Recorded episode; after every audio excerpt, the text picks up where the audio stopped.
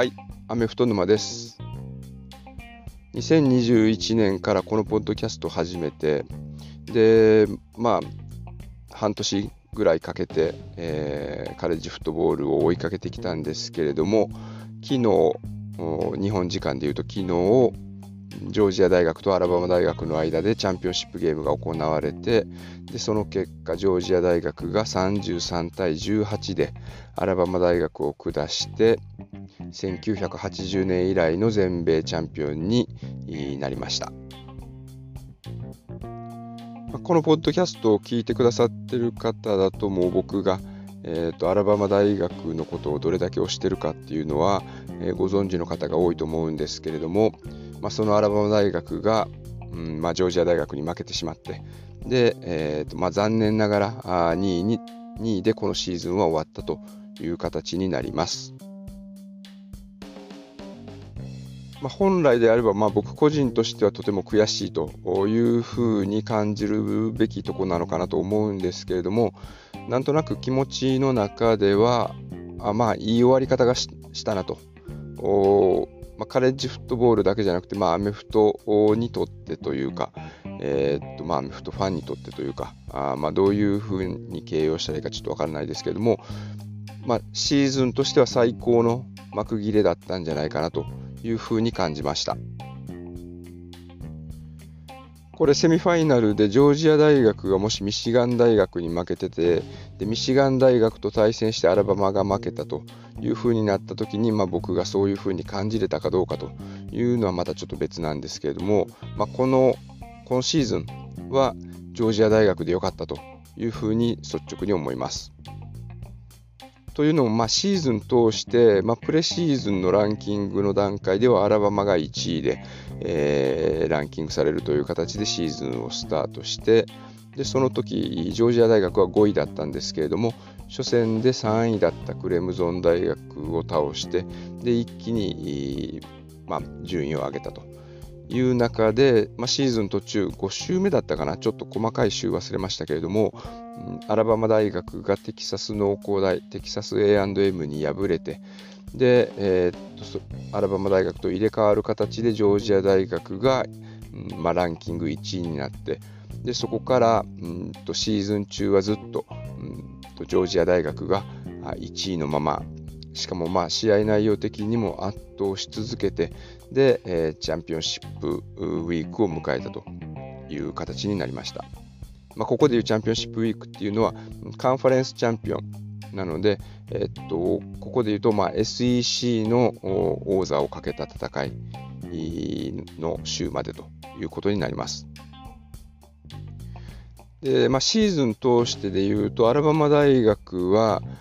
まあ、その前のシーズンは、マック・ジョーンズが QB でいたりとか、ナジー・ハリスがランニングバックでいたりと、デボンタ・スミスがワイドレシーバーみたいなことで、まあ、圧倒的な形で、まあ、シーズンを勝ち抜いていってでチャンピオンシップゲームは僅差でフロリダ大学を破ってでまた、えーっとプレーオフでもまあ、割と楽な展開で勝ち進んで優勝したというシーズンだったんですけれども今シーズンに関して言うと、まあ、それによって大きく戦力が様変わりしたという中で、うん、本来のアラバマらしさがないねというふうにずっと、まあ、現地でも報道され続けながらあシーズンをまあなんとか勝ち抜いてきたという形で SEC チャンピオンシップで、まあ、圧倒的王者というふうに思われてたジョージア大学と対戦しました。その12月の頭に行われた試合でもジョージア大学が勝つだろうと予想されてた中、まあ、試合内容的にジョージア大学を圧倒して41対24でアラバマ大学が勝ちました。それによってアラバマ大学はまた1位に返り咲いてでプレーオフに進んだというところでプレーオフでもシンシナティ大学を破って、まあ、昨日のチャンピオンシップゲームの舞台に立ったという形になります。ジョージア大学からしたら、まあ、シーズン中はずっといい調子できててで、まあ、今年こそチャンピオンになる時だという中で SEC チャンピオンシップゲームで、えー、まあ、アラバマ大学に、やられてで、えーとまあ、チャンピオンシップ取れるかどうかが微妙な状況になってきたという中でこの1ヶ月を過ごしてきたということになります。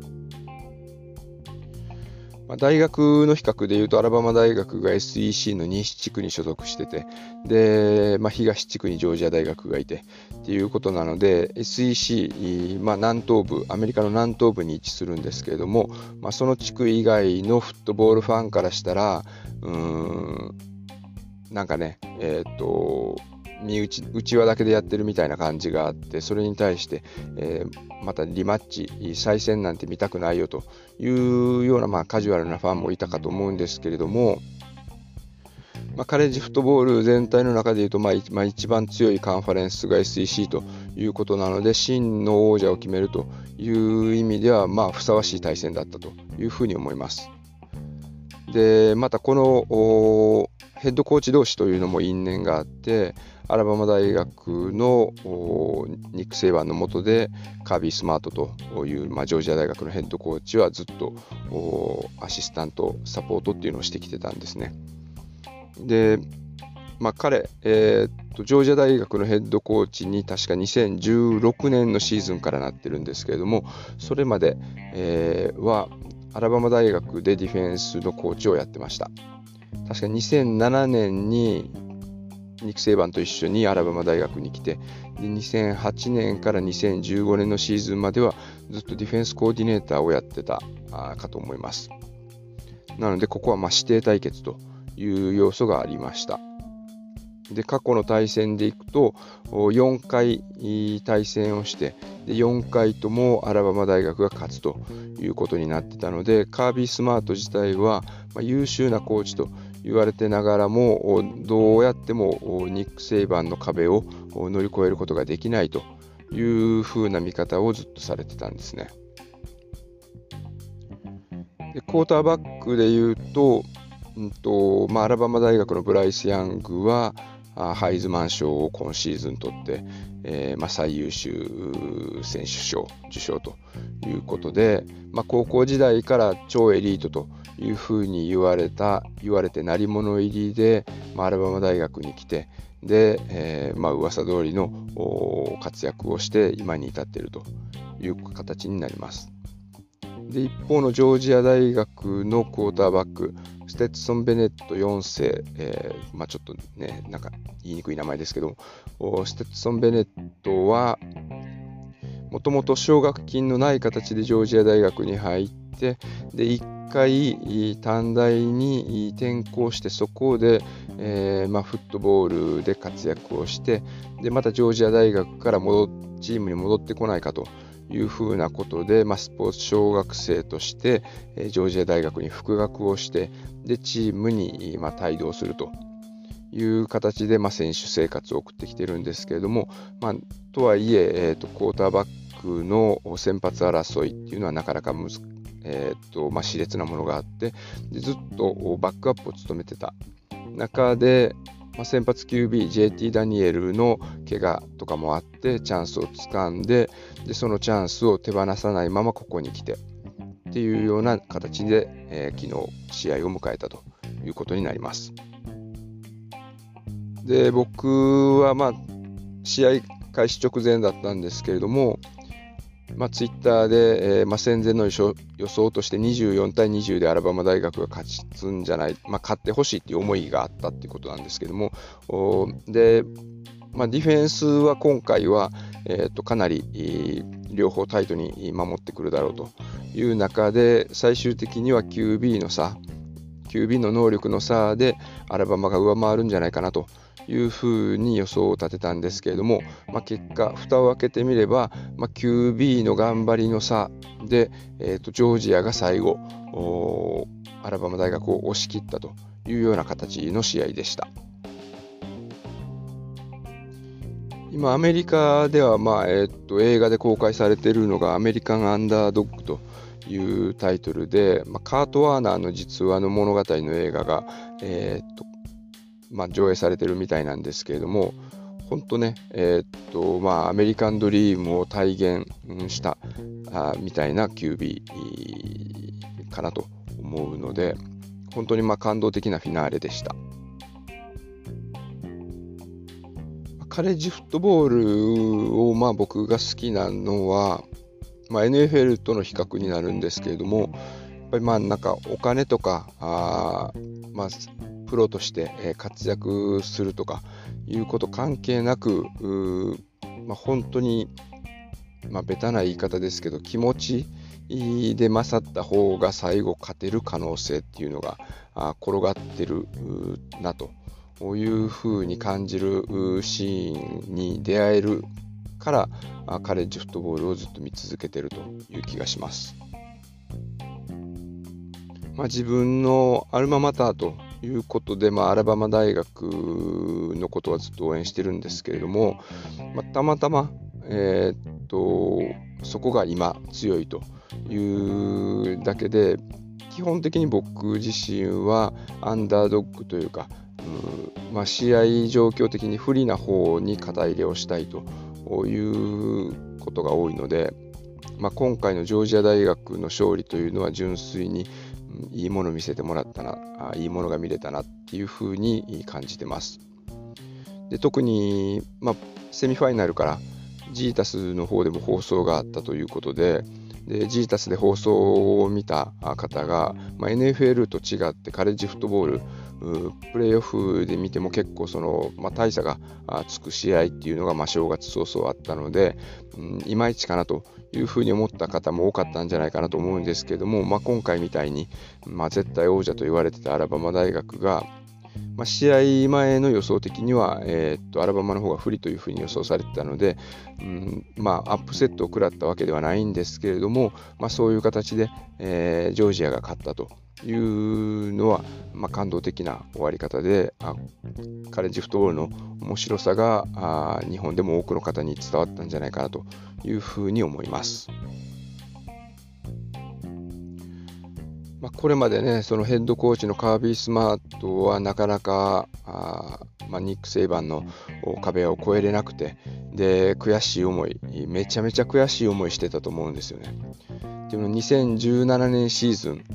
まあ、2018年の1月に行われましたけども、で、初対戦っていうのが全米チャンピオンシップで、で、その時は、前半ジャレン・ハーツが出てて完封に抑えてたのに、えー、新1年生のテュアタンゴバイロアが出てきてでモメンタムをアラバマに奪われてで、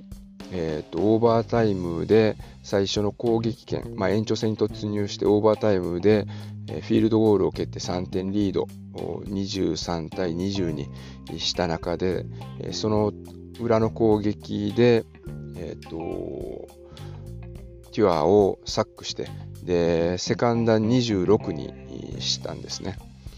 で、そのセカンダン26のプレーで41ヤードのタッチダウンパスっていうのをテュアがデボンタ・スミスに決めて、で、その一発タッチダウンでアラバマ大学に負けたというのが一番最初の戦い。でその次の年、ちょっと得点差は忘れましたけれども、は、えー、っと、テュアがあと SEC チャンピオンシップでジョージアとアラバマが再戦をして、で、えー、とテュアが先発だったんですけども、第4クォーターだったかな、に足を負傷して、で、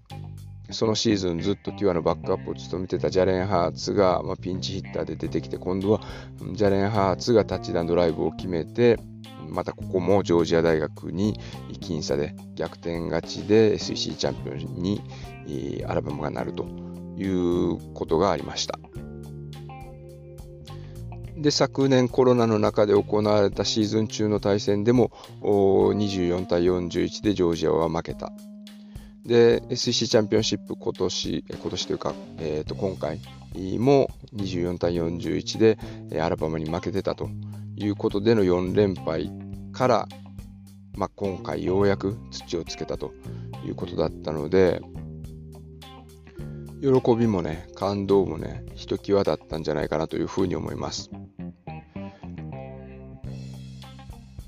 まあ、試合内容っていうのはいろんなメディアとかでも記事になっていると思うんで、そちらを追いかけていただければと思うんですけれども、その後、まあ、試合後にいくつか感動的なシーンがあったので、それだけを紹介して今日は終わりたいと思います。まあ、一つが、まあ、試合終わった後に、まあ、駆け寄る、両チームが駆け寄って、まあ、挨拶しますけれども、そこで、カービースマートとニック・セイバンが抱き合って、でカービースマート人が声をかけた時は、うんとまあ、試合中にエースレシーバー、アラバマ大学のエースレシーバーが負傷してたので、彼の足の調子はどうだいというふうなことで、ニック・セイバーに声をかけて、まあ、相手の選手を気遣うっていうようなやり取りがあって、でニック・セイバー側は、うんまあ、第4クォーターに俺たちを、まあ、ぶちのめしたね、キックアワースって言ってたと思うんですけれども、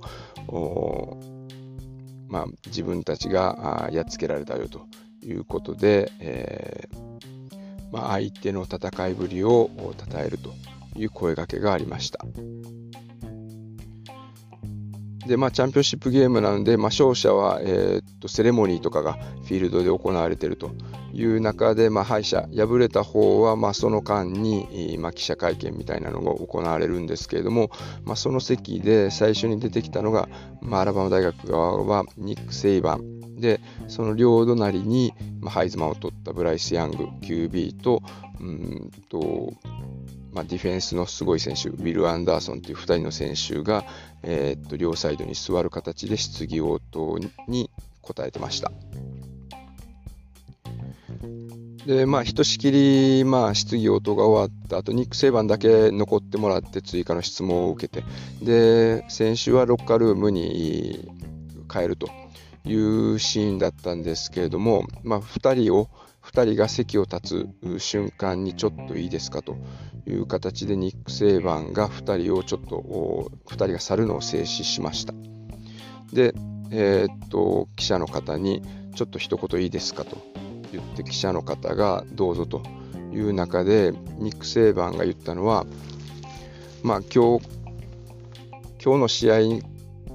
対しては、まあ、この2人は責任を感じているということだけれどもこの2人の活躍この2人の頑張りがなければ我々はこの舞台に立ってなかったと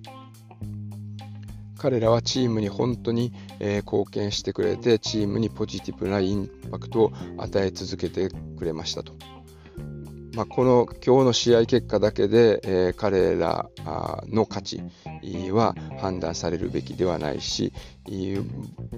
私はあまあ、彼らに本当に感謝しているということを伝えたいし、彼らのことを誇りに思っているということを皆さんにも知ってもらいたいと思いますと。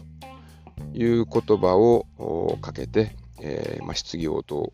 を終えました。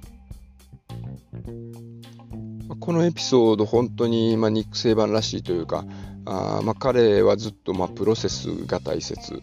試合の結果ではなくてプロセスが大事なんだということをもうずっと言い続けてるんですね。それはもう一貫して変わらなくて、で勝った時でも負けた時でもそれは同じ。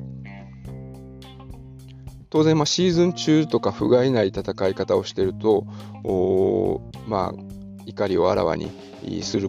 するシーンっていうのも多いんですけれども、まあ、こういうチャンピオンシップゲームの後っていうのは勝っても負けてもすごく、穏やかな形で、えー、っと終わってることが多いなというふうな印象です。ま、負けた時にいつも言うのは、まあ、選手たちが望んでた結果を得ることができなかったことを残念に思うという言い方をしますね。まあ、相手に負けて自分が悔しいというよりも、まあ、勝利を自分が、まあ、指導してきてた選手に届けれなかったことが悔やまれる。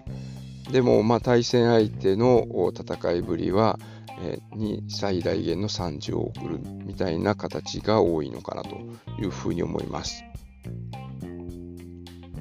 まあ、普段の生活の中で、まあ、自分もねその結果にこだわることがあったりとかしますけれどもで、まあ、自分も何て言うんですかねえー、ま、コーチをしてたりとかあ指導してたりとかあいう局面って、ま、人生の中でいろいろ出てくるような年齢にはなるんですけれども、ま、その中でどうしても結果にこだわってしまうっていうところがあるんですけれどもその日々の積み重ねっていうのを大事にする結果が全てじゃないっていうのをついつい忘れがちになるので、まあ、そういうことをね気づかせてくれる一言だったなというふうに思いました。まあ、繰り返しになるんですけど、まあ、今シーズン、まあ、初めてポッドキャストやってみてで、まあ、アルバマ大学に優勝してほしいなと思いながら、まあ、毎週カレッジフットボールの様子っていうのを伝えてきましたけれども、まあ、結果的には、まあ、ジョージア大学が勝つ。まあいろいろね、えー、あった中、まあ、コロナが収まらない中での2年目のシーズンで、で、まあ、スタジアムに観客がいて、で、まあ、コロナ禍での特別ルールで、まあ、シニアが頑張るチームがいっぱいあったりとか、でも、まあ、エリートがたくさんいるチームが最終的には勝ち上がってきたりとか、いうことがあったりとか、まあ、プレーオフがあ今は4チームによって争われてますけれども、まあ、その枠が拡大するんじゃないかというような話があったりとか、まあ、選手が肖像権を使って、うんまあ、マーケティング的なあ、まあ、ビジネスみたいなことをして収入を得てもいいですよというルールが適用されたりだとか、あとはま転校生の制度、転校可能な制度っていうのをフル活用して、でま、優秀な選手っていうのが、まあ、フリーエージェントみたいな形でいろんな大学に移籍をするというようなことが当たり前になってきたりとか、あとは、まあ、大学で、ま、選手を選んでるのか、まあ、コーチで選んでるのかわかんないですけども、コーチが大学を去ると自分も転校するというようなケースが増えてきたりとかいうことで、いろいろ、まあ、大学フットボール、カレッジフットボールのシステムっていうのが今変換期にあるような気がします。まあ、アラバマがずっと勝ち続けてて、まあ、面白みがないみたいなこともよく言われますし、まあ、それをね、まあ、ペイトリオッツが強すぎて NFL がでペイトリオッツとトム・ブレイディがいて、えー、NFL が面白くないみたいなあ、まあ、面白くないというか、まあ、アンチ・ペイトリオッツトム・ブレイディみたいな形で、まあ、アンチ・アラバマアンチ・ニック・セイバンみたいなあトレンドっていうのもあるにはあるんですけれども、でもそういう絶対倒したい相手がいるっていうのも、まあ、一つ目標になるしでそれが倒されるのを楽しみにするっていうのも、まあ、一つ、まあ、楽しみ方の一つかなというふうに思うので、まあ、しばらく